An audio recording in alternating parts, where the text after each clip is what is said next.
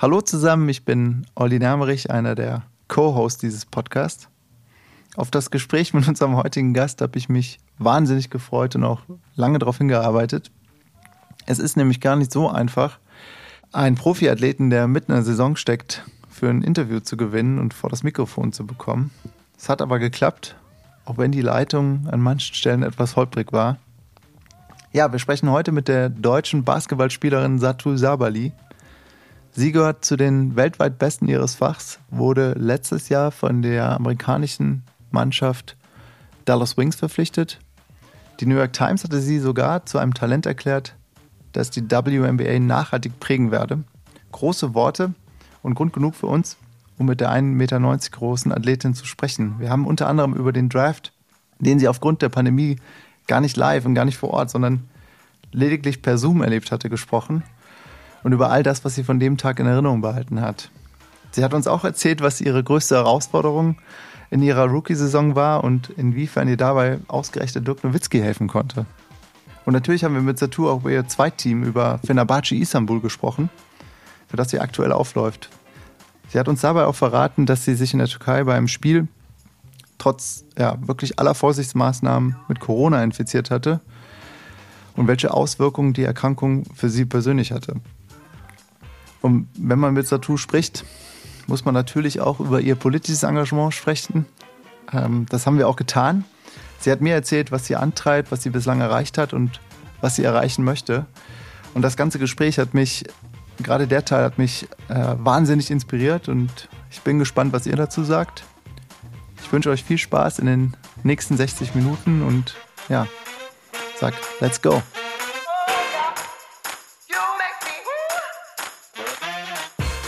Hallo, ich bin Satu Sabali und eine professionelle Basketballspielerin. Und Wunderbar Together heißt für mich, als Deutsche in San Diego Rotkohl und Gans zu Weihnachten zu essen.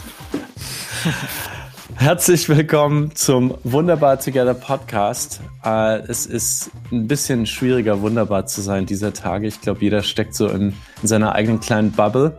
Aber ähm, unser Podcast hier ist ein kleines Lagerfeuer und mit mir am Lagerfeuer sitzt der Olli. Grüß dich, grüß dich, Olli. Schön, dass du da bist. Ja, unser kleines Lagerfeuer ist auch mein Lichtblick im harten Corona-Winter hier in Köln. Wir haben heute einen Gast. Da muss ich sagen, der gehört schon jetzt zu meinen absoluten Highlights. Äh, ich gebe ganz offen zu, ich bin Fanboy, äh, absolut, wenn nicht sogar Groupie. Oh, oh. Okay, das heißt, wir können wieder jede Menge knallharter Fragen von dir erwarten äh, im Gespräch. Äh, und äh, du hast, glaube ich, in einem Monat, du hast Monate hingebaggert an unseren Gast. Und wir freuen uns riesig, riesig, riesig, riesig, dass sie hier ist, meine Damen und Herren, äh, die erfolgreichste deutsche Basketballspielerin der Welt. 1,93 Meter, pure Power. Hier ist Satu Sabali. Hallo Satu, grüß dich. Hi. Wie geht's euch? Wunderbar. Ja, gut, Mensch. Wie geht's dir? Bist du gerade in deiner Mittagspause in Istanbul? Kann das sein? Ja, ja, genau. Also ich bin gerade in meiner Mittagspause in Istanbul, habe gleich wieder Training und ähm, schaue ein bisschen über die Stadt hinaus in, meiner, in meinem Wohnzimmer. Du schaust über die Stadt, schaust du auf den Bosporus, also auf Europa und Asien, oder? Nee, leider nicht. Ich wohne hier in Attaché hier. Also ich kann von hier sogar die Halle sehen, mein Arbeitsplatz. Äh, ich weiß nicht, ob das immer toll ist, aber ähm, ich wohne halt im 24. Stock. Und oh, wow. ähm, kann man immer so schön über die ganzen Gebäude schauen. Cool. Du spielst ja gerade in zwei, also du spielst ja quasi in zwei Basketballteams. Dein amerikanisches sind die Dallas Wings und jetzt Winter Fenerbahce Istanbul. Ähm, für Profi-Basketballerinnen, das wissen die wunderbar Together HörerInnen, ist das nichts Besonderes, weil das für euch äh, normal ist, dass ihr euch zwei komplette Seasons gebt. Aber das ist ja bei dir auch ein totales Bad zwischen den Kulturen. Also du bist jetzt, kommst aus Amerika, bist jetzt in Istanbul, wo sich Europa und Asien treffen. Wie kommst du damit zurecht? Wie findest du dich in der Stadt zurecht und auch in dieser komplett anderen Sprache? Mhm. Also ich finde es echt richtig cool. Ich liebe es zu reisen und ich liebe es an verschiedenen Orten zu sein, ähm, Städte, Länder. Ich fand es schon immer toll. Und dass ich jetzt in der Türkei leben kann, das ist halt, das ist fast wie so ein großes Berlin. Und ähm, ich weiß nicht, alle sprechen halt Türkisch. Ein paar können Englisch reden, was auch immer ganz cool ist, aber ich musste dann schon mal so in Menü, äh, auf der Speisekarte muss ich einfach mal gucken, okay, was kann ich jetzt bestellen, ohne irgendwie Englisch benutzen zu können. Ähm, da muss man halt so eins, zwei, drei muss man dann schon können. Oder ja, bitte, danke, ähm, wie es einem geht. Also man nimmt dann schon schnell die Sprache auf. Hast du ein Lieblingswort auf Türkisch schon? Äh, ich benutze immer Teşekkürler, also danke. Das kann man immer gut benutzen. Oder Günaydin, guten Morgen, wenn man dann immer ankommt oder wie es einem geht. Ähm, ja, aber ich glaube Teşekkürler, ja, ich habe wahrscheinlich so einen deutschen Akzent. aber ähm, ja, das ist doch mein Lieblingswort. Wie viel Deutsch sprichst du eigentlich noch in deinem Alltag, Satu? Kaum. Ähm, deswegen finde ich die, Inter die Interviews sind dann immer für mich so, okay, ich muss jetzt umswitchen. Mhm. Ähm, aber ich rede am meisten eigentlich mit meiner Familie Deutsch. Mit meinen Freunden schreibe ich viel, ähm, auch auf Deutsch, aber es ist halt, ja, Social Media, wenn ich mal so die Tagesschau verfolge oder so, dann, aber dann schaue ich es auch mehr. Also sprechen eigentlich nur mit meiner Schwester am Handy oder mit meiner Familie dann äh, in Berlin, ja. Tagesschau okay. auch auf, nur auf TikTok, oder? Nee, ehrlich gesagt wusste ich gar nicht, dass sie auch auf TikTok sind, aber hätte sie mir auch denken können. Instagram, ich, ich bin hab, da irgendwie. Ja, ich habe gerade deinen TikTok-Accounts entdeckt und war total äh, geflasht, habe dein Team durchs Bild tanzen sehen. Äh, fand ich total ja. cool und dachte mir, wow, Satu ist echt ähm, überall. Und bevor ich jetzt überhaupt ja. weiterspreche, weil Olli ist auch gleich wieder dran, ich glaube, ich habe deinen Namen schon wieder gebutschert. Mir passiert das in den USA auch die ganze Zeit. Sag uns einmal bitte, wie man ihn so ausspricht, dass du dich damit wohlfühlst. Okay, also Satu. Satu. So wird er in Gambia ausgesprochen, weil es ein gambischer Name ist. In Amerika sagen die Satu, was auch okay mhm. ist, ähm, weil ich bin jetzt auch dran geworden. Und in Deutschland sagen die Satu. Ja, so französisch ich, nach hinten raus. Genau, das Französisch nach hinten raus. Aber da es nicht französisch ist, bevorzuge ich echt die amerikanische Version oder am besten die gambische Version. Ja. Also Satu. Satu. Und mhm. dann genau. Sabali oder wie geht es dann weiter? Sabali. Sabali, okay. Ja, so. Satu und dann Sabali. Okay, ich übe mal weiter. Olli, du bist dran. ja, ich habe mich gefragt in den USA, was du jetzt gerade in der letzten Saison als Spielerin mit deinem Team über Wochen hinweg abgeschottet. Ihr wart in der IMG Academy. Ihr durftet nicht da draußen, euch durfte auch keiner besuchen, wurdet jeden Tag getestet, ich glaube auch mindestens einmal. Jetzt frage ich mich, die Saison in der Türkei, die läuft ja weiter. Wie schützt ihr euch aktuell in der Türkei? Wie, wie finden die Spiele da statt? Äh, wirklich Social Distancing und nichts machen. Und die Spiele, ähm, also die Spiele, wir haben ein paar Leute, die zuschauen dürfen, zum Beispiel die Leute, die wir einladen. Ähm, aber man darf halt nicht mit denen reden, man darf halt keinen Kontakt mit denen haben. Und es ist halt freier als in der WNBA jetzt, was ich viel besser finde, weil wir wenigstens in unseren eigenen Betten schlafen können und nicht auf dem Campus sein müssen, ähm, in Hotelbetten die ganze Zeit. Aber viel schützen, ja, ich meine, wir können halt, jetzt in der Türkei ist halt alles zu, man kann jetzt nicht in Restaurants, aber am Anfang der Saison sind wir halt trotzdem noch in Restaurants gegangen, weil man einfach man, man braucht dieses Soziale, glaube ich, einfach, dass man nach dem Training nicht direkt ähm, wieder nach Hause geht und dann nichts macht. Aber das können wir jetzt auch nicht machen. Also mhm. Social Distancing ist halt das A und O jetzt und wir können halt auch nicht mehr, können nicht wieder krank werden. Ich hatte ja Corona vor zwei Monaten oder so und ich habe oh, wow. keine Antikörper. Ich könnte es wieder kriegen. Ähm, Ach, krass. Ja. Okay. Mhm. Wow. Und wie, wie weißt du, wie das passiert ist bei dir? Ja, durch Basketball. Also die andere Mannschaft, ja. ähm, also wir testen, wir lassen uns, okay, in Amerika haben wir uns jeden Tag testen lassen. Und hier mhm. testen uns drei Tage vor dem Spiel oder zwei Tage vor dem Spiel. Und ähm, die anderen Leute waren negativ, als sie getestet worden sind, und dann positiv nach unserem Spiel. Und dann vier Tage, fünf Tage danach waren wir alle krank und das war schrecklich. ja. Wow. Das heißt, ihr habt während dem Spiel eine richtige Virenladung äh, abgekriegt, alle von euch. Mhm, genau, ja. Also wie ein Superspreader, der da unterwegs war.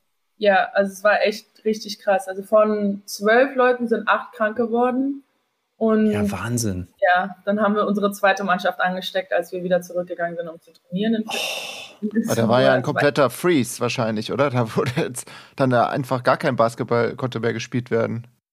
Genau, dann gab es ja diese Nationalmannschaftspause, wo zwei Wochen sowieso Stopp war. Ähm, und dann, ja, danach wurde wieder weitergespielt. Ich glaube, Partei, Partei hatte Pause immer noch. Und wie geht's dir jetzt? Also hast du es über, hast du es hinter dir? Spürst du noch was davon? Ja, also Langzeitfolgen waren. Ich war zum Beispiel richtig krank. Andere Leute waren nicht so krank, aber Langzeitfolgen bei mir waren halt richtige Müdigkeit die ganze Zeit. Ich habe wirklich bis so anderthalb Monate wirklich damit gestruggelt, einfach wach zu bleiben im Training, Energie zu haben und Husten. Ich hatte richtig lange Husten und selbst jetzt noch habe ich immer noch mit meiner Kondition zu arbeiten. Ähm, ja, also ich würde jedem raten, das ernst zu nehmen, vor allem Sportler und Sportlerinnen, die, die denken, ich weiß nicht, die denken halt immer, dass wir ein bisschen unantastbar sind und mhm. starke Körper haben, was auch der Fall ist. Also wir sind, wir haben einfach starke Körper, wir sind viel, ja. viel Leistungssport ausgesetzt, aber das hat mich echt umgehauen. Also das war nicht normal. Okay, wow. Und wenn du jetzt an diese zwei Ligen denkst, zwischen denen du dich bewegst, welche fordert dich mehr, die, die amerikanische oder die türkische? Ich würde sagen die amerikanische, weil die türkische, wir gewinnen viele Spiele mit vielen Punkten und äh, außer vielleicht gegen Galatasaray, das ist dann schon immer so ein wow, ferner Gala. Aber ähm, ja, die amerikanische Liga ist halt die beste Liga der Welt und dann kommt Euroleague. Also mit unserer türkischen Mannschaft spielen wir dann auch in der Euroleague, was auch sehr anspruchsvoll ist und ich würde sogar sagen, fast genauso gleich wie die WNBA. Mhm. Satu, ich habe ich hab in einem Interview gelesen, da hast du gesagt, dass man als Basketballspielerin in der Türkei in der Regel mehr verdient als in der WNBA. Das erwartet man ja eigentlich nicht. Kann, kannst du uns sagen, woran das liegt? Wir haben uns beide gewundert, Felix und ich. Ja, also in der WNBA, ich weiß es sollte eigentlich echt nicht so sein, aber gibt es dieses Salary Cap von jedem Team mhm. und äh, da ist halt einfach nicht so viel Geld drin. Und hier in der Türkei gibt es halt die reichen ähm, Donors, die wollen halt jedes Sportteam im Team Fenerbahce auf ein Top-Niveau bringen. Und dann geben die halt ihr eigenes Geld da rein und geben das an die Teams, die das dann an die Spielerinnen geben können. Und ja, ich meine, das sind dann Basketballfans, die einfach wollen, dass diese Frauenmannschaft sehr gut ist. Und dann stecken ihr ganzes Geld rein. Okay. Satu, du hast so eine interessante Reise hinter dir, die dich jetzt nach Istanbul geführt hat und nach Dallas. Und wir würden gerne mal mit dir auf diese Reise gehen und ich glaube ins Jahr 1999 gehen, wenn ich, mich, wenn ich das richtig aus 98, danke, ausgerechnet habe. Fast. Äh, Mathe war ich schon immer gut. Äh, du bist in New York geboren. Mhm. Übrigens, meine Frau und meine, unsere beiden Töchter auch ähm, sind auch New Yorker. Wo genau, weißt du das? Also in welchem äh, Neighborhood und was ist denn eigentlich deine erste Erinnerung an New York?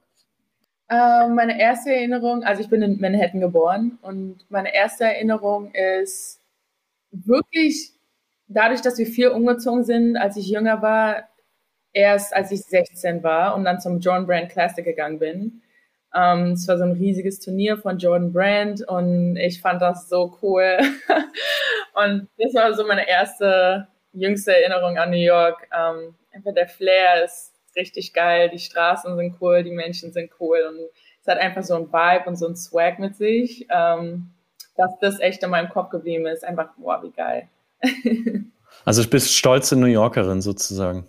Ja, also ich würde sagen, dass ich stolze Berlinerin bin, aber von New York New York lasse ich da auch nicht immer weg. Du hast dann ja äh, auch mehrere Jahre in Gambia gelebt, mhm. dem Land deines, deines Vaters, in der Familie deines Vaters. Und ich bin kurz vor der Einschulung, glaube ich, bist du dann nach Berlin. Du hast also im Alter von sechs Jahren schon drei Kontinente erlebt und hast auf denen gewohnt, gesprochen, ähm, gegessen. Welche Kindheitserinnerungen, welche Farben, Gerüche, vielleicht Bilder, Wörter verbindest du denn mit Gambia? Ich würde sagen, die Sonne und Mangos. Ähm, das ist, ich weiß nicht, so diese Mangos, die es da gibt. Wir hatten zwei riesige Mangobäume und ähm, die, die Mangos schmecken einfach so gut. und das ist so eine Erinnerung, die ich daran habe.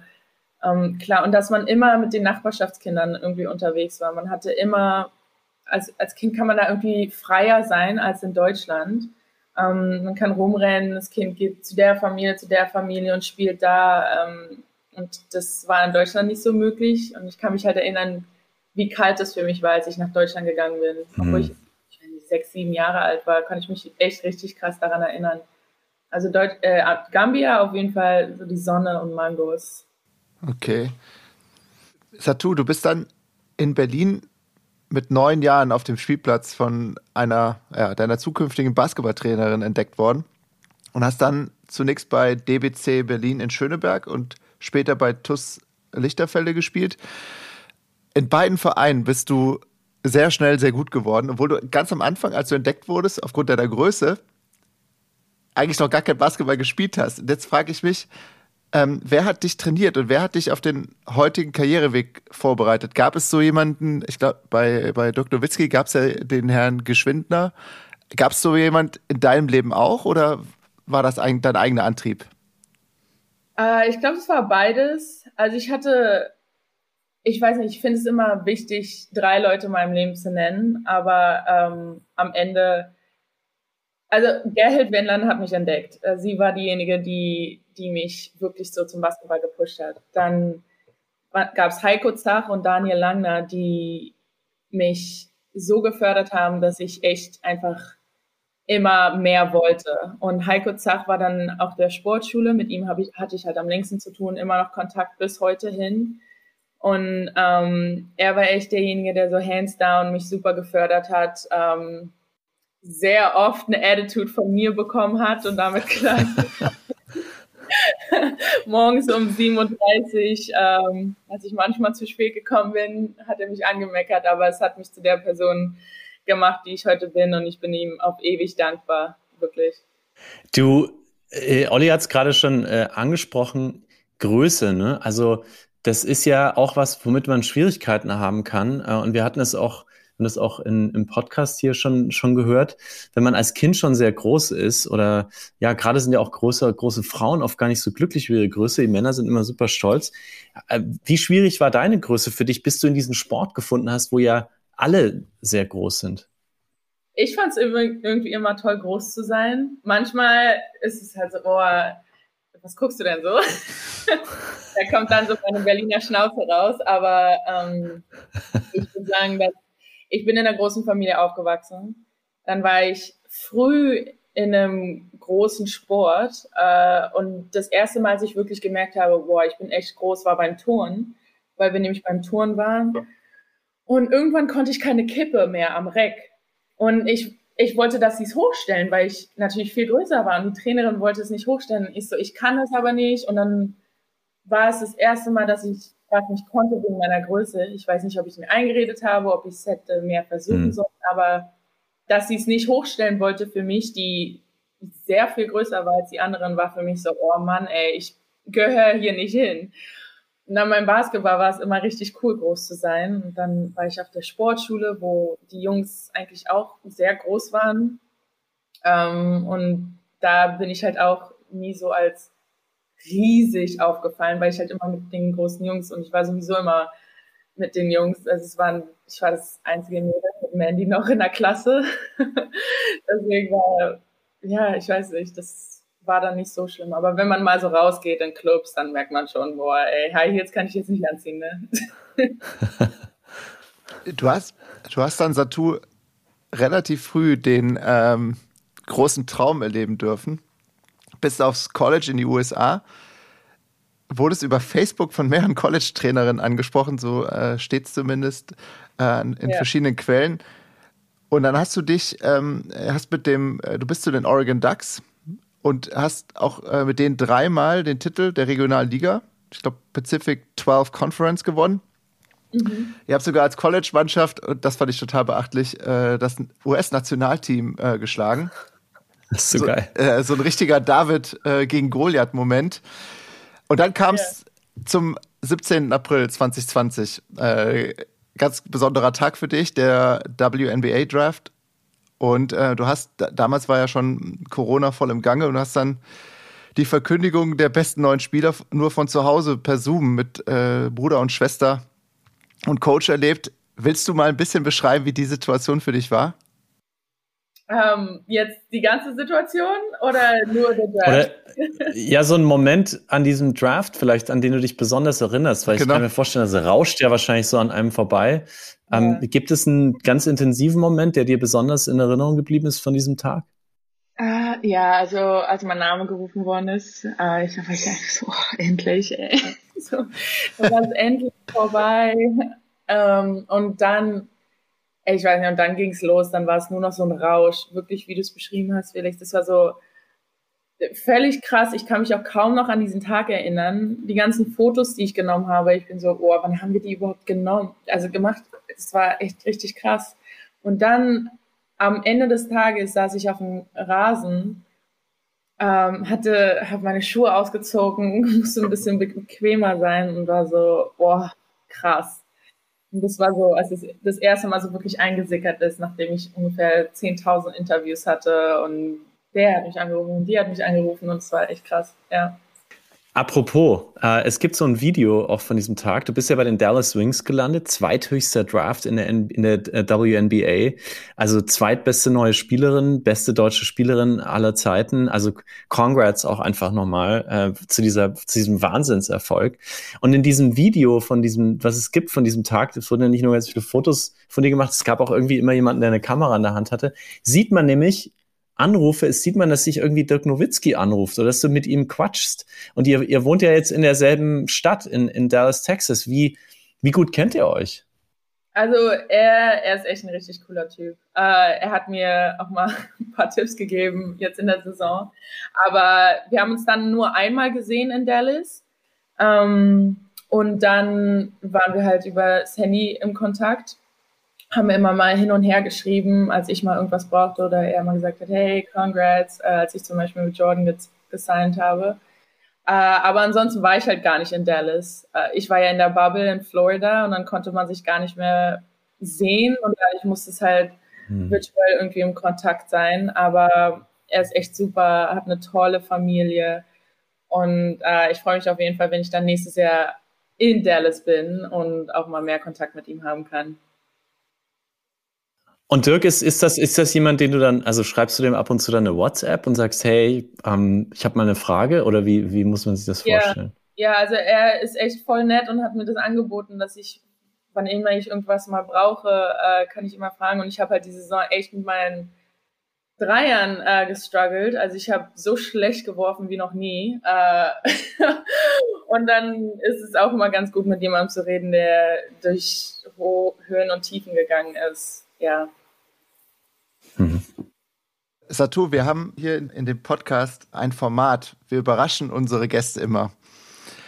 Und ähm, wir haben für dich von einer guten Bekannten von dir eine Überraschungsfrage. Die würde ich jetzt ganz gerne mal abspielen.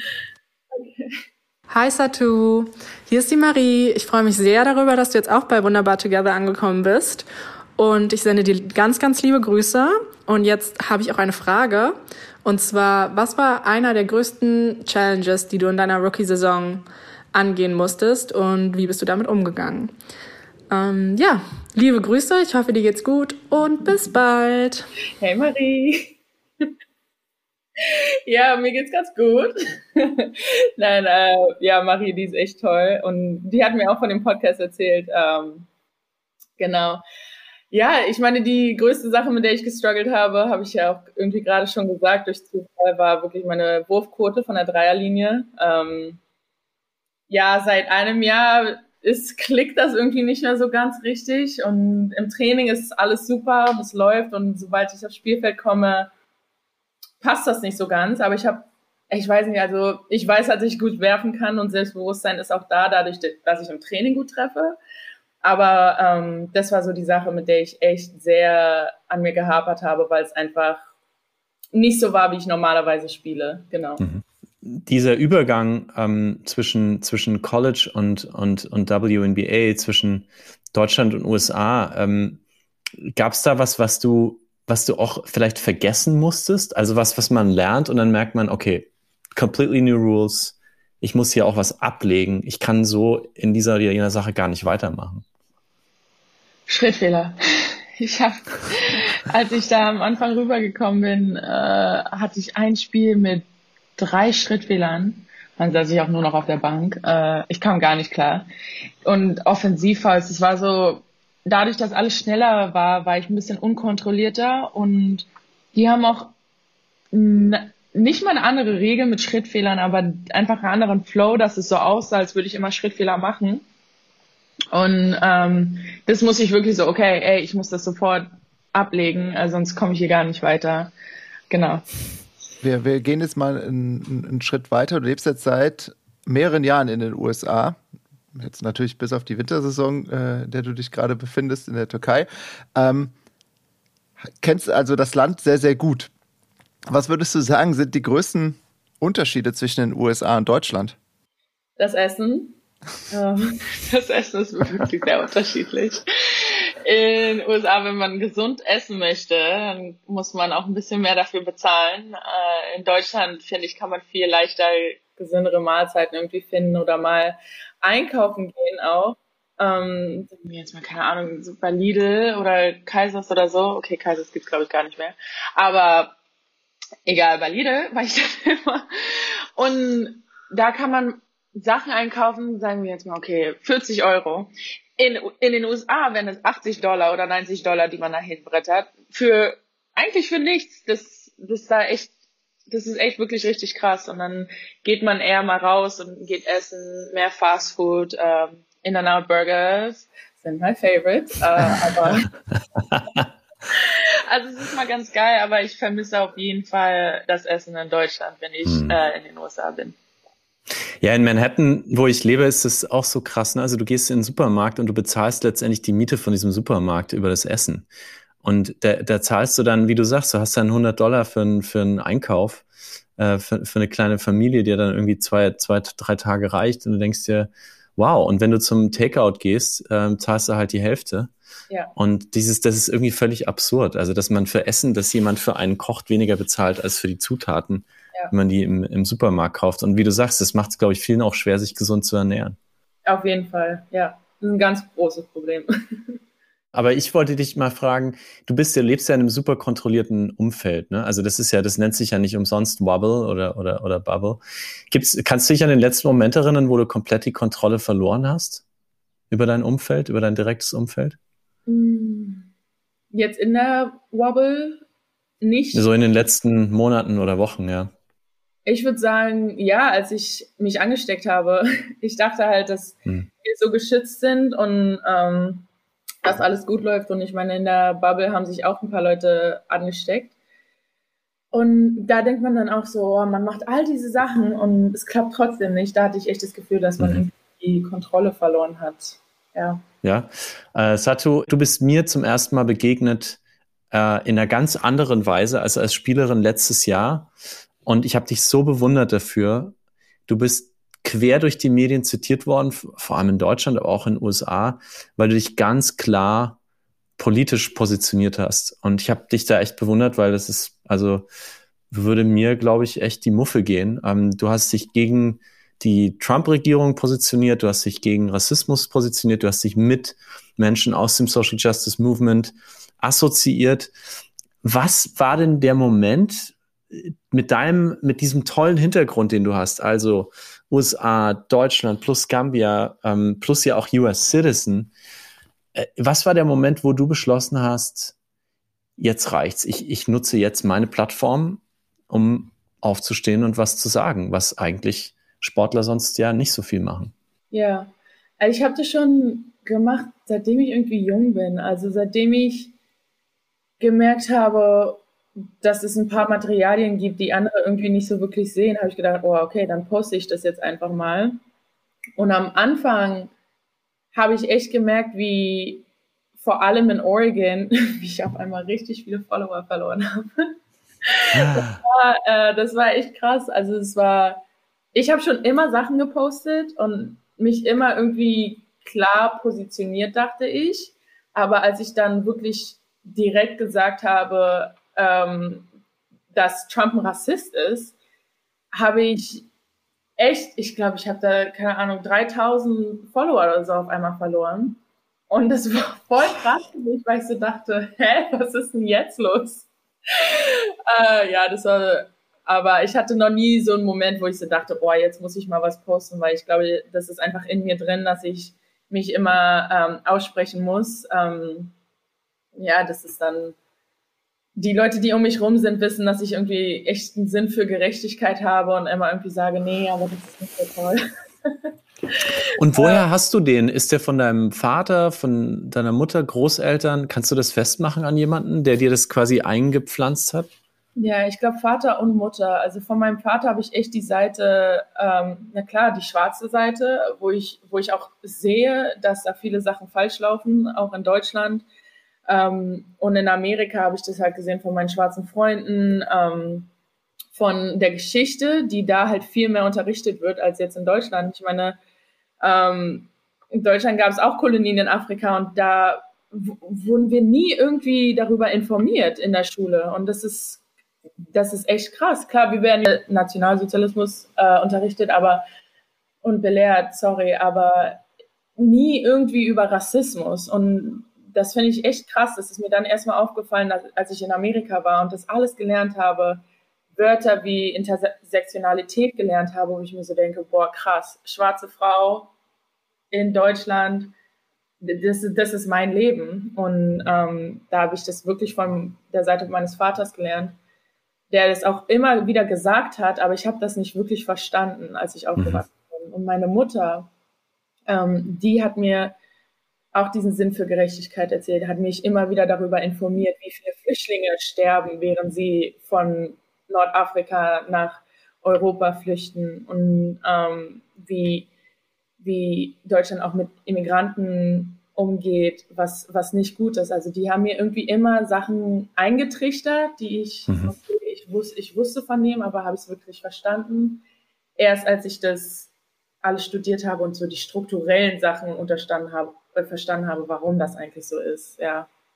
Haben deine Eltern, Satu, durch ihre Liebe und ihre Partnerschaft und euch als Familie Rassismus auch selber erlebt? Also auch in, ja. in Deutschland oder vielleicht sogar in Gambia, weil man dann dort als, als Weißer vielleicht ähm, nicht so gern gesehen ist? Ja, ja klar. Ich meine, meine Mutter, ich weiß gar nicht, ob ich das erzählen sollte, weil sie echt immer ein bisschen low-key ist, aber hi Mama. Ähm, die, also wir waren im Kinderwagen und sind rumgelaufen, äh, also ich bin rumgelaufen und Niara war, glaube ich, im Kinderwagen oder Lamin war im Kinderwagen.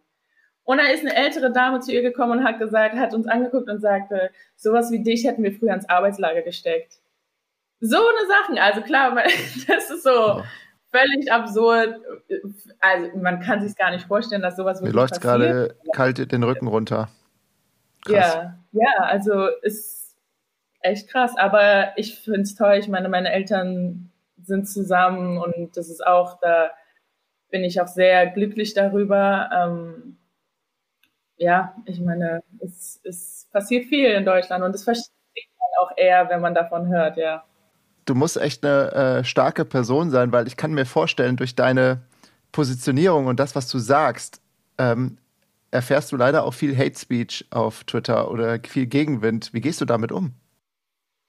Das muss man einfach ignorieren. Manchmal, manchmal lasse ich mich darauf ein und rede da mit denen und diskutiere mit denen. Und es gibt Leute, die, also wenn es respektlos ist, dann äh, direkt weg. Äh, dann blockiere mhm. ich die oder denke mir halt so, oh, okay, wer sitzt da jetzt hinter einem Laptop oder Handy?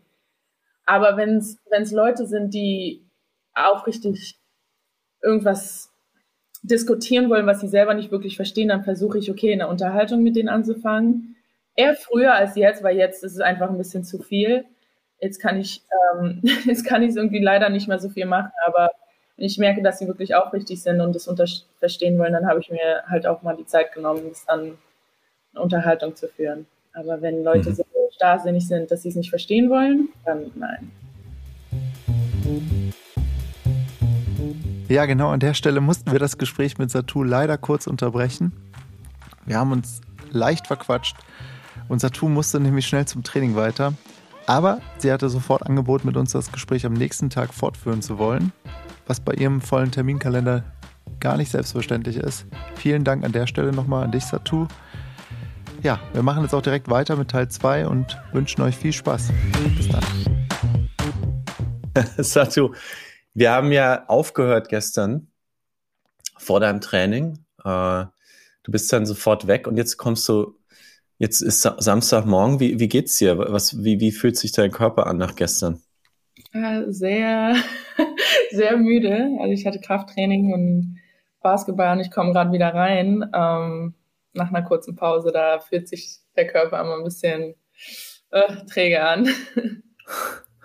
Was heißt Krafttraining? Musst du so crazy Jumps machen durch die Halle oder Gewichte stemmen? Nee, ja, Gewichte stemmen. Eher so Lunges, ähm, Klimmzüge, die ich gar nicht gut kann. Ähm, ja, ich weiß gar nicht, wie, das machen wir alles auf Englisch, also diese ganzen Dumbbell-Workouts, RDLs, ähm, ja, sowas halt. Klimmzug ist auch irgendwie ein fieses Wort. Ich finde Pull-up klingt ein bisschen, bisschen ja, harmloser. Ich ähm. habe auch gerade echt nachgedacht, okay, Pull-ups auf Deutsch, Klimmzug. ich finde das auch so krass. Ich weiß gar nicht, wenn ich das letzte Mal in einem Fitnessstudio war. Äh, das muss irgendwann Anfang 2020, Ende 2019 gewesen sein. Äh, ihr seid dann da, äh, ihr seid dann da alleine, ne? Da ist ja, das ist ja, ja. euer Team Fitness und ihr seid wahrscheinlich die einzigen in der Stadt, die gerade, die gerade Fitness machen können. Du bist nach wie vor in Istanbul ähm, und wir haben gestern äh, ja mit einem ziemlich ernsten Thema eigentlich unseren ersten Teil des Interviews beendet. In Deutschland gibt es wenige Sportler, Sportlerinnen, die, die sich so politisch äußern wie du. Und was Olli und ich so, so, so spannend fanden, war auch, wenn man sich die WNBA anguckt, als ein, ja, als ein Body von, von, von Athletinnen, die sich ja letztes Jahr gemeinsam auch positioniert haben und wirklich auch aktiv in den, in den Wahlkampf eingegriffen haben. Und das, was dann auch in Deutschland Schlagzeilen gemacht hat, war ähm, die, diese, diese quasi offene äh, aus, aus, ja, Aussprechung Sprache. oder offener Kampf, Aussprache, danke, es ist früh, gegen Kelly Löffler, die, die Besitzerin des, des Teams in Atlanta, mhm. wo, äh, wo ihr euch öffentlich positioniert habt und sie verurteilt habt. Und das hat dann auch funktioniert. Die hat die Wahl verloren. Wie hast du denn das ganz persönlich erlebt, diesen, diesen Moment, wo plötzlich eine ganze Liga gemeinsam aufsteht und politisch wird, was es eigentlich noch nie vorher gab? Mhm. Also es war, es war halt so, dass Kelly Loeffler die im Senat sein wollte und in Georgia ähm, die Wahl angenommen hat. Die vor vier oder drei Jahren war sie ganz pro-black, war mit den Spielerinnen am Essenstisch und ich meine, ihr gehört Atlanta Dream und die Liga ist 90 Prozent schwarz. Ähm, und das war halt ein Schock für viele, dass sie sich auf einmal pro Trump ausgesprochen hat der ganz offensichtlich rassistisch ist, ähm, hat sich gegen äh, Abtreibungen ausgesprochen, ganz, also einfach ganz viele Prinzipien dann auf einmal geswitcht, die die vorher hatte, äh, mit denen wir in Übereinstimmung waren. Und jetzt war es halt so, dass sie auf einmal Trump, Trump, Trump war, nur damit ja. sie im Senat sein kann. Und das war für uns halt nicht okay. Und ähm, vor allem das Team von Atlanta wollte nicht von so jemandem, also sie war die Besitzerin, sie ist sozusagen der Boss von denen und das sollte nicht so sein. Ähm, die Zeiten sind vorbei, an denen man sich sowas gefallen lassen kann und dann haben sich alle irgendwie organisiert, das öffentlich auszusprechen und es war halt für sie wirklich ungünstig, dass wir uns dann auch mit dem Reverend Warnock ähm, verbunden haben und dann hatten wir Zoom-Meetings. Ähm, wir haben das alles mit ihm irgendwie organisiert, dass wir ihn auf unseren oh, wow. Social-Media-Plattformen, ähm, dass wir alles ausbreiten. Und ich meine, ein paar von uns haben wirklich eine große Reichweite und es hat sich dann echt herumgesprochen, mhm. dass ähm, dass Warnock in Georgia gewinnen soll und dass er für Frauenrechte ist, dass er ähm, für Gleichheit ist und das ist einfach, ja, das ist dann alles irgendwie so ins Rollen gekommen, dass, dass sie da ein bisschen untergegangen ist, ja. Ja, und es war, es war ja für Georgia wirklich für den, für den Bundesstaat, ähm, war das ja ein, äh, das war ja wirklich ein historisches Ereignis, das, also Georgia turning blue. Und ihr habt da einen maßgeblichen Anteil dran gehabt. Du, du trägst ja auch dieses, sagen wir mal, ähm, politische Aktivsein visuell vor dir her? Du hast ganz oft T-Shirts an, auf denen steht More than an mhm. athlete. Ist das eigentlich äh, deine, ist das dein Satz? Hast du dir den selber draufdrucken lassen oder woher, woher Nee, kommt das kommt von LeBron James, als die, ähm, die Nachrichtensprecherin, ich weiß, ich mir ist der Name entfallen, aber die hat halt gesagt, dass er seine Klappe halten soll und einfach nur dribbeln soll. Also shut up and dribble. Und seine Reaktion darauf war, I'm more than an athlete, ich darf mich politisch aussprechen. Genauso wie sich auch ein Zahnarzt oder ein Anwalt politisch aussprechen kann. Ja. Nur weil wir ein Basketball dribbeln, heißt es überhaupt nicht, dass wir keine Menschen sind. Ähm, ich meine, nachdem wir unser Trikot ausziehen und zu Hause sind, sind wir nicht anders als jeder andere Arbeiter oder Arbeiterin. Mhm. Und ähm, das war seine seine Antwort, das ist, er ist more than an athlete und das bin ich eben auch. Also ich habe sehr viele andere Interessen, als nur den Basketball zu dribbeln und man sollte sich niemals darauf reduzieren. Sag mal, äh, Satu, telefonierst du eigentlich auch mit LeBron James? Sprichst du mit ihm viel so äh, off the field über das Thema und äh, organisiert Nein. ihr euch? Nein, also ich würde echt sagen, dass er ein sehr wichtiger Mann ist und sehr beschäftigt, ja. äh, mehr beschäftigt ist als ich. Also wir hatten auch mal äh, in der Bubble Kontakt. Ähm, man sagt sich dann halt immer so, ja, congrats oder ey, good job. Ähm, aber das war es dann auch. Also ich habe jetzt ein sehr wichtiger Mann, aber auch eine sehr wichtige ja. Frau. Was heißt, man sagt sich das? Kommt dann, kommt dann ein, ein IG Direct Message auf Instagram oder kommt eine SMS? Wie, genau, ja, ja. Wie läuft Beides. Das? Beides. Ja, da muss man ja immer gucken. Du hast ja, ja auch. Und, so. du hast ja relativ viele Follower. Nicht, dass man dann irgendwie mal eine Nachricht von LeBron James übersieht. Kann, das kann ja auch Nein, mal passieren. Ich glaube, also Instagram weiß es dann schon, dass das irgendwie so ein Algorithmus ist, dass dass gewisse Nachrichten durchkommen und manche kommen nicht durch. Das wird dann auch irgendwie gefiltert in andere, ähm, okay. in andere Ordner. Genau. Aber ich wollte noch mal auf dieses More Than an Athlete auch zurück, mhm. weil, wie du sagst, du hast ja viele Rollen und viele Interessen und, und machst viel. Und ich glaube, dass schon ähm, viele Menschen, weiße Menschen, mich, mich eingeschlossen in den USA und auch in Deutschland und anderswo in der Welt, im vergangenen Jahr zum ersten Mal ganz viel von dem gesehen mhm. haben, ähm, wie es ist, wenn man nicht weiß mhm. ist und zum ersten Mal sich wirklich damit beschäftigt haben und sich auch eingestehen mussten, was sie bisher vielleicht nicht sehen wollten. Und auch wie gefährlich das sein kann, ähm, wenn man äh, eben nicht so aussieht wie ein, wie ein weißer Mensch und wie verletzend. Ähm, und was mich da jetzt wirklich nochmal interessieren würde, wenn du das so versuchst, so runterzukochen mhm. auf eine Rolle in dieser total überfälligen Auseinandersetzung, die Gott sei Dank jetzt, glaube ich, auch für längere Zeit noch weitergehen mhm. wird. Welche, welche siehst du, welche Rolle ist das für dich? Was möchtest du eigentlich erreichen in dieser Auseinandersetzung?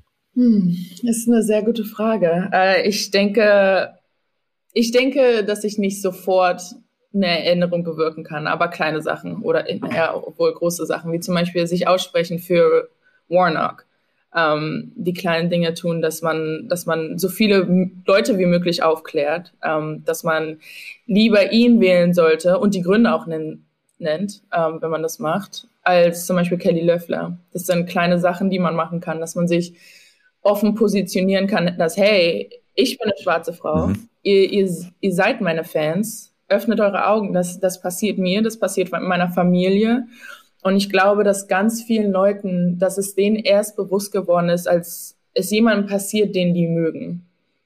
Und dadurch, dass wir eben auf so einer offenen Plattform stehen, dass wir jedes Wochenende irgendwie spielen und die Interviews nutzen können, um unsere Zeit ähm, sinnvoll zu nutzen. Und manchmal nicht über das Spiel zu reden, sondern darüber zu reden, dass ähm, George Floyd ermordet worden ist oder ähm, so viele andere. Ich meine, Sandra Bland, viele Leute wissen nicht mal ihren Namen.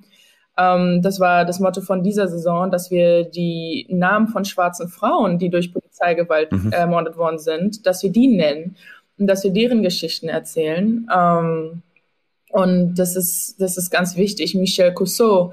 Es sind einfach so viele Geschichten, die da im Hintergrund stehen, die man überhaupt nicht weiß. Und das sehe ich als meine Aufgabe, das dann irgendwie zu veröffentlichen und meine Plattform zu nutzen, um auch die Geschichten zu erzählen. Mhm. Und mhm. ähm, genau, Leuten zu sagen, dass sie wählen gehen sollen, weil Jugendliche das nicht cool finden oder nicht wichtig finden. Aber das war jetzt auch das erste Mal, dass ich gewählt habe und ähm, da ist auch gar keine Scham dabei. Ich glaube, dass, dass man jetzt in, in Amerika, dass man das so veröffentlicht hat, hey, es ist cool, wählen zu gehen, es ist cool, interessiert zu sein und es ist wichtig. Da, das ist auch ein ganz wichtiger Schritt, den Deutschland machen muss und ähm, den viele Athleten auch in Deutschland tun könnten. Und ich weiß auch, dass viele Athleten auch an Politik interessiert sind. Aber so, so ja. weit sind wir in Deutschland leider noch nicht. Ja. Wessen Geschichten erzählen wir? Das ist die Frage dieser, dieser Zeit. Wessen Geschichte wird erzählt und wessen Geschichte wird, wird ja. nicht erzählt? Ähm, Satu, dass du deine, deine ähm, Familie und deine ja, deine dir lieben auch mitnimmst, das sieht man eigentlich überall, im, im, auch im Video zum Beispiel von deinem Draft in die WNBA, mhm. sieht man immer deine Schwester. Äh, wie spricht man Niara. sie richtig aus? Ist es Niara? Niara? Niara? Mhm. Niara? Äh, auch Profi-Basketballerin ähm, im selben College wie du, jetzt du WNBA, sie in deinen Fußstapfen. Hast du, hast du schon einen Masterplan, wie du sie in die, in die Liga bekommst? das schafft sie alleine. sie ist gut genug. Ähm, also am College wollten wir halt immer zusammen sein, äh, auf jeden Fall zusammen spielen. WNBA wird es leider, glaube ich, nicht klappen, jetzt äh, vor allem in den Rookie-Jahren. Ähm, dadurch, dass sie auf einem hohen Draftplatz sein wird und wir keinen hohen Lottery-Pick haben werden, wenn sie rauskommt. Also hoffentlich haben wir keinen hohen Lottery-Pick, sonst sind wir immer noch schlecht. Aber ähm, nee, sie macht das schon. Also ich bin ganz stolz auf sie. Sie macht ihr eigenes Ding und sie zieht es auch durch. Die ist jetzt echt aufgeblüht in Oregon und erwachsen geworden, dass sie, dass sie mich gar nicht mehr braucht. wir haben noch ein paar Fragen für die Zukunft. Mhm. Äh, Satu. Und ähm, wie in so einem Vorstellungsgespräch, weißt du? So, wo sehen Sie sich in fünf ich Jahren zum Beispiel? Du musst jetzt auch gleich weg, deswegen ähm, kommen wir jetzt auch langsam zum Schluss. Sag mal, wer ist, du hast viel über, über dein Engagement gesprochen, aber wer ist denn eigentlich dein persönlich größtes Vorbild? Huh, ähm, mein größtes Vorbild. Ich würde sagen, meine Mom außerhalb des Feldes, ähm, weil sie immer für die richtigen Sachen steht. Sie hat ihr Leben einfach so leicht angenommen, obwohl es nicht immer leicht war. Äh, und dann Colin Kaepernick, würde ich sagen. Also ich, ich habe ich hab viele Vorbilder, weil ich echt sehr viele Sachen aus anderen Perspektiven ziehe. Aber ja, ich denke Colin Kaepernick, äh, vor allem jetzt, da ich diese Saison ein bisschen so miterlebt habe, wie es ist mit Aktivismus und als Sportlerin. Einfach Hut ab vor diesem Mann. Ich meine, er hat seine Karriere, er kann das nicht mehr tun, was er liebt. Und ich meine, ich kenne mich jetzt nicht wirklich aus mit Football, aber alle sagen, dass er immer noch einen Job haben sollte, dass das nicht an der Leistung liegt, sondern dass es einfach an ähm, daran liegt, dass man ihn silenced, dass kein Team mutig genug ist, ihn aufzunehmen, obwohl er genau das sagt, was vier Jahre später ähm, die, die Mehrheit der Sportler und Sportlerinnen sagen. Äh, und das ist einfach schade und ich würde sagen, dass wir ihm zu danken haben, dass er das wirklich ins Rollen gebracht hat und er ist wirklich mein Vorbild für immer dafür. Ja. Mhm. Wir haben bevor wir zum Schluss kommen und bevor wir dich natürlich nochmal äh, auch zu Musik befragen, haben wir immer ein, ein schnelles Format, was wir noch mit dir durchgehen wollen. Das nennt sich Rapid Fire. Wir nennen dir zwei Begriffe mhm. äh, und du wählst einen davon. Das, mach, das heißt auch Rapid Fire. Wir werden ganz schnell damit durch sein. Ähm, Alles klar. Leg los, Olli. Schieß Alles los. klar. Bist du bereit, Immer. Satu? Dank oder Dreier? Dreier. Freiplatz oder Halle? Halle. Angriff oder Verteidigung? Angriff. Döner oder Burger? Ah, Döner. Kani oder JC? JC. Dallas oder Istanbul? Oh mein Gott. Ich sag Istanbul, weil ich hier gerade bin. Gambia oder Germany? Oh, Gambia. Jordans oder Jeezys? Jordans. Benz oder Tesla? Oh, Benz. Kraft- oder Wurftraining? Wurftraining.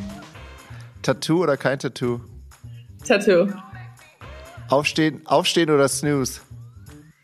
Ah, Snooze. Instagram oder TikTok? Instagram. Jetzt die Gretchenfrage. Podcast oder Netflix? Netflix. Ah, nein! Weißwein oder Rotwein? Nein, ich höre auch Podcasts zu. Also im Bus, okay, im Bus Podcast, zu Hause im Bett Netflix. Okay. Wei Weißwein oder Rotwein? Weißwein. Colin Kaepernick oder LeBron James? Colin Kaepernick. Serena Williams oder Naomi Osaka? Oh mein Gott. Das könnt ihr mich nicht antun. Serena Williams, weil sie Le Legend Status hat already. Okay. Flugangst oder Flugfreude? Freude. Perfektionistin oder better done than perfect? Perfektionistin. Pick and Pop oder, oder Pick and Roll? Pick and Pop. Sportlerin oder Aktivistin? Oh. Mein Leben ist als Sportlerin, also Sportlerin. Okay, das war's. Das hast du gut gemacht. Hammer. Danke. Das One-on-One Olli Nermerich gegen Satu Sabali, äh, in dem wir gelernt haben, dass sie eigentlich gerne in Gambia wäre, äh, sich gerne snoost, aber trotzdem Perfektionistin ist.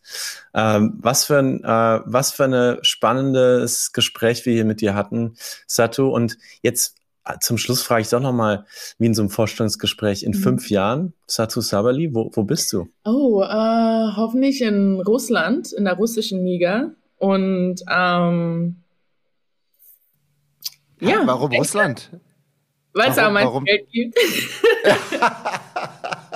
It's all about the Benjamins. Nein, aber äh, Äh, das die ist ja geil. Liga ist auch ähm, ist die bestbezahlteste Liga und die stärkste Liga in Europa. Äh, äh, und die hatten als allererstes den Impfstoff. Echt? Hatten die die als erst allererstes? Ja, ja man weiß aber nicht, Die. Deutschen haben das als erstes entwickelt. Ja, Das ist aber der russische Impfstoff, also no clichés, aber Ja, okay. wir wissen noch nichts über diesen, im Westen wissen wir noch echt wenig über diesen Impfstoff. Ich glaube, das gibt's inzwischen, auch so in der arabischen Welt gibt's den Mhm. schon, aber ich glaube hier noch nicht. Ja, krass, Satu. Das heißt, wir, das nächste Mal sprechen wir uns dann, wenn du im Schnee in, in Moskau sitzt. Ähm, ja, hoffentlich. Und in, ich meine, wenn ich jetzt an deine, an, an, an, äh, an Gambia denke, an die Wärme und, und alles, willst du uns noch ein, ein, ein Bild vielleicht von deiner ferneren Zukunft malen, bevor wir die letzte Frage stellen? Weil ich habe mich auch so gefragt, du sprichst ja, sprichst du vielleicht auch eine, die, die Sprache aus Gambia? Vielleicht willst du auch da mit deiner Familie später mal leben? Ist das auch ein Land, wo es sich irgendwie Ja, hinzieht? also meine Eltern werden auf jeden Fall in Gambia leben und ich will, dass meine Kinder nah an Gambia sind. Ähm, ich möchte, dass sie die Kultur erfahren, so wie ich sie erfahren habe. Aber ich denke trotzdem, dass ich irgendwie in Berlin enden werde. Ähm, mein Herz schlägt Berlin und ich habe jetzt auch Gambia gesagt, weil ich lange nicht mehr in Gambia war. Ich, ich kann leider nicht, ähm, Mhm. dadurch, dass ich so viel Basketball habe, kann ich kaum in Urlaub. Ähm, und ja, deswegen Gambia ist so mein nächstes Ziel, wo ich hingehen möchte und einfach mal wieder mit der Familie sein möchte, ähm, dadurch, dass ich in Deutschland und Amerika bin. Da kommen wir mit, Olli. auf Äh, jeden Fall. Ich würde super gerne mal nach Gambia. Und wir schließen bei Wunderbar Together immer mit Musik. Wir wissen, dass du eine avid Listener bist und ähm, dich auch ganz gut auskennst zwischen den kulturellen Unterschieden in, in den Styles und viel hörst und ähm, gerne tanzt. In deinen TikTok-Videos läuft, glaube ich, ziemlich viel Trap. Aber wer weiß, wer weiß, was jetzt kommt? Denn unsere letzte Frage ist, mit welchem Song, liebe Satu, fühlst du dich wunderbar? Mm. Mit welchem Song fühlst du dich wunderbar? Ich würde sagen, Janae Aiko, Born, nee, nicht Born Tired, Chilombo. Erzähl uns mehr. Warum dieser Song? Janae Aiko ist eine R&B-Sängerin, die einfach at peace ist. Die, sie bringt mich runter, sie bringt mir Freude. Ähm, das ist einfach so a state, a peace of mind. Ähm, dass sie, ja, ihre Musik ist einfach wunderschön, ihre Stimme ist so soft. Und das ist ein Gegensatz zu meinem hektischen Leben, wo ich normalerweise immer Trap und Hip-Hop höre. Ähm, ja, ich würde ich würd sie nennen. I'm sleepy. Ah. Ah. Three deep breaths. Wow, mit Jinea Iko äh, sagen wir bei Wunderbar Together Danke an Satu Sabali für ein Wahnsinnsinterview in zwei Teilen. Ähm, dass wir so, das haben wir so noch nie hingekriegt und wir sind einfach nur super, super dankbar, dass du dir die Zeit genommen hast in deinem ganz, ganz eng gesteckten Alltag. Ähm, dein allerletztes Wort im Podcast. Hast du noch ein vielleicht persönliches Mantra oder was, was du uns gerne mitgeben möchtest auf dem Weg in die nächsten Wochen in diesem neuen Jahr 2021? Also mein Lieblingszitat würde ich da nennen. Um, the two most important days are the days you are born and the day you know why. Dass man immer seinen Purpose in life finden sollte. Um, ja, das finde ich toll. Wow, hey, da muss ich jetzt aber sofort zurückfragen, what's your why? why? Was ist dein Purpose? Um, ich würde sagen, dass my why ist, die beste Basketballspielerin der Welt zu sein, äh, eines Tages. Und ähm, mit dem Gutes bewirken möchte oder soll. Mhm. Wow, wow, wow. Und das bist du, glaube ich, jetzt schon äh, die beste Basketballerspielerin, äh, die wir je treffen durften und was du alles Gutes tust. Dazu haben wir heute viel gelernt bei Wunderbar Together. Wir sagen danke für ein wunderbares Gespräch und äh, Olli, ähm, ich sag dir danke, dass du Satu trotz ihres krassen Schedules für uns gebracht hast und zu unseren HörerInnen. Ich, ich sag danke an Tracy auch. Tracy hat äh, meine Nerverei ertragen und äh, yeah. Tracy ist super. Dank, großen Dank an Tracy. Richtig aus. Shoutout to Tracy an der Ostküste der USA und danke an unsere Producer Heiner Dahlken Peter Tuck, unsere Grafikerin äh, Vivi Schmidt und das wunderbartogether.org Team in Washington DC. Grüße an euch in den Schnee.